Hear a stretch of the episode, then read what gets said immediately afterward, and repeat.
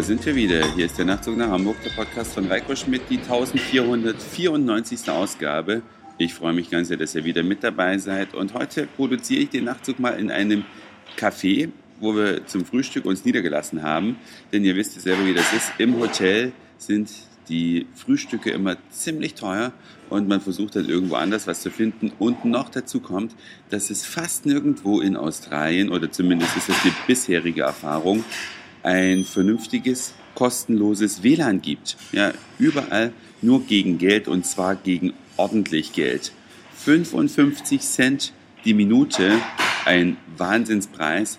Und deswegen, hier gibt es einen Kaffee in Melbourne, da kostet es nichts, da kann man gut frühstücken, da ist es günstig und deswegen mache ich den Nachtzug nach Hamburg heute hier und lade natürlich schon die produzierten Folgen hoch. Ja, Melbourne, das ist eine Stadt, die immer so ein bisschen im Kampf mit Sydney ist. Ne? Welche der beiden Städten ist die geilere? Man kann es eigentlich als Tourist sehr einfach sagen. Wir finden Sydney viel, viel schöner, aber Melbourne hat dennoch sehr charmante Dinge, die man unbedingt gesehen haben sollte. Aber es hat auch ein paar Sachen, die so ein bisschen zum Schmunzeln einladen. Hier in Melbourne legt man extremen Wert auf Umweltschutz. Ja, Überall wird es beworben, schütze die Umwelt, sorge dich um die Umwelt, mach dies und das. Im Hotel wird man darum gebeten, nicht länger als vier Minuten zu duschen. Man hat sogar einen Kurzzeitwecker in der Dusche, damit man bloß nicht über vier Minuten kommt. Alles wunderbar und auch nachvollziehbar und wir sind uns alle einig, dass die Umwelt natürlich unser besonderes Augenmerk verdient. Auf der anderen Seite wird hier sehr klar unterschieden, welche Sachen zu schützen sind. Während man sich beim Wasser sehr kleinlich hat und auch auf öffentlichen Toiletten ganz stolz darauf ist, dass die Spülung nur mit Regenwasser, welches vor der Haustür gesammelt wurde, äh, funktioniert, ist man beim Stromverschwenden hier ganz dicke da. Erinnert fast so ein bisschen an die Vereinigten Staaten, die, obwohl muss man sagen, in den Vereinigten Staaten, just put it there.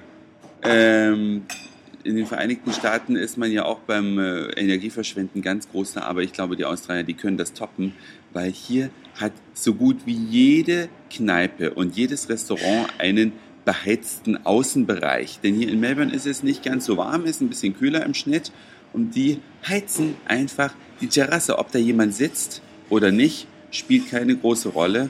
Die Heizung läuft und die funktioniert in vielen Fällen mit Strom. Auch in Sydney haben wir das gesehen an der Oper oder vor der Oper. Da sind riesige Außenflächen, die sind mit Sonnenschirmen abgedeckt und unter jedem Sonnenschirm befinden sich acht Heizstrahler, die mit elektrischem Strom ja, die Leute beheizen oder wenn eben niemand sitzt, dann werden halt die leeren Stühle beheizt. Also so toll man hier im Energiesparen immer plakativ da ist, aber wenn es um Stromsparen geht, da ist man ganz, ganz hinten dran. Da wird verschwendet, was das Zeug hält.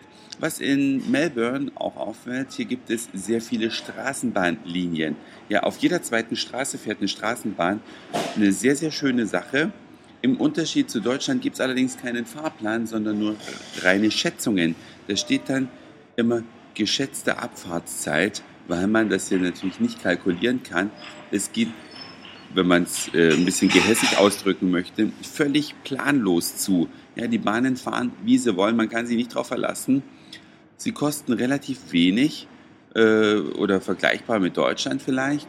Allerdings gibt es auch eine kostenlose Ringlinie, die Circle Line.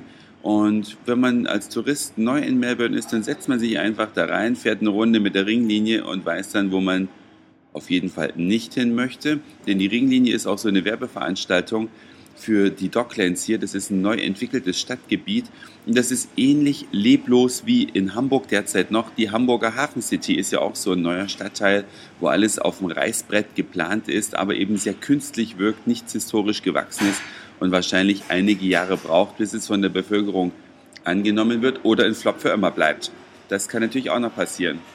Man kann sich hier in Melbourne hervorragend mit dem Fahrrad bewegen. Viele Radwege, viele Vorrangschaltungen nur für Fahrradfahrer und auch ausleihbare Räder. Ähnlich wie Call a Bike in Deutschland kann man sich hier am Automaten ein Fahrrad leihen.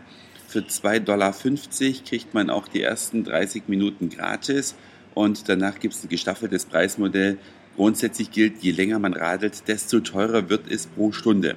Ja, also die, denen ist nicht daran gelegen, dass man sich das Ding für den ganzen Tag ausleiht, es sei denn, man will richtig viel Geld ausgeben.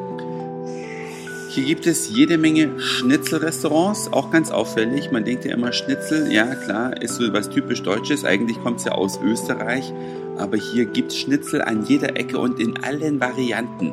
Ja, muss man also sich ein bisschen die Augen reiben. Man ist am anderen Ende der Welt und sieht überall Schnitzel, genauso geschrieben übrigens wie in Deutschland, also mit SCH, obwohl man ja das Sch hier anders schreiben würde. Ja, keine Ahnung, warum sich das hier so breit gemacht hat. Vielleicht Einwanderer aus Österreich, die das Schnitzel hier populär gemacht haben. Eine leckere Sache ist es ja sowieso, wissen die Deutschen ja selbst am besten und die Australier lieben es auch. Ein touristisches Highlight hier in Melbourne, um vielleicht auch mal noch ein bisschen auf die lokalen Gegebenheiten einzugehen, ist auf jeden Fall die Victoria Galerie. Ein wunderschönes Gebäude, sehr, sehr pur gehalten, sehr nüchtern und ja, wie ich gestern lernen durfte, hatte man da keinen Horror vacui, das heißt die Angst vor der Leere. Man hat also dieses Gebäude nicht überverziert, sondern ganz, ganz klare, glatte Linien, aber über eine riesige Fläche. Und aufgepeppt wird es dann letzten Endes mit vielen Wasserspielen, die sich vor dem Gebäude befinden, einen Wasservorhang im Eingangsbereich, der einfach nur cool aussieht. Es gibt einen herrlichen botanischen Garten, der direkt gegenüber liegt. Überhaupt ist Melbourne die Stadt der Gärten und Parks. Ja, wir haben jetzt erst zwei davon gesehen, die wunder wunderschön sind. Und was man noch erwähnen sollte, ist eine sehr moderne Kunstgalerie, die in einem riesigen, sehr modernen Gebäudekomplex untergebracht ist. also mehrere verschiedene Gebäude, die alle außen unterschiedlich gestaltet sind mit sehr modernen Kunstelementen besetzt sind und im krassen Gegensatz dazu, aber es passt zusammen, befindet sich gegenüber die berühmte ja, Station Flinders Street. Das ist also der Bahnhof von Melbourne. Ein wunder wunderschönes Gebäude. Ihr könnt es euch gerne in Wikipedia mal anschauen. Einfach Flinder, wie ich spreche, eingeben. Flinders Street und Melbourne. Da könnt ihr euch diesen tollen Bahnhof angucken. Und wisst ihr eigentlich, wie man früher die nächsten Züge angezeigt hat? Wenn wir heute auf den Bahnhof gehen, dann haben wir ja so eine riesigen Displays. Da steht immer die Abfahrtszeit und daneben steht der Zug und ganz hinten dann das Gleis, wo die Reise beginnt.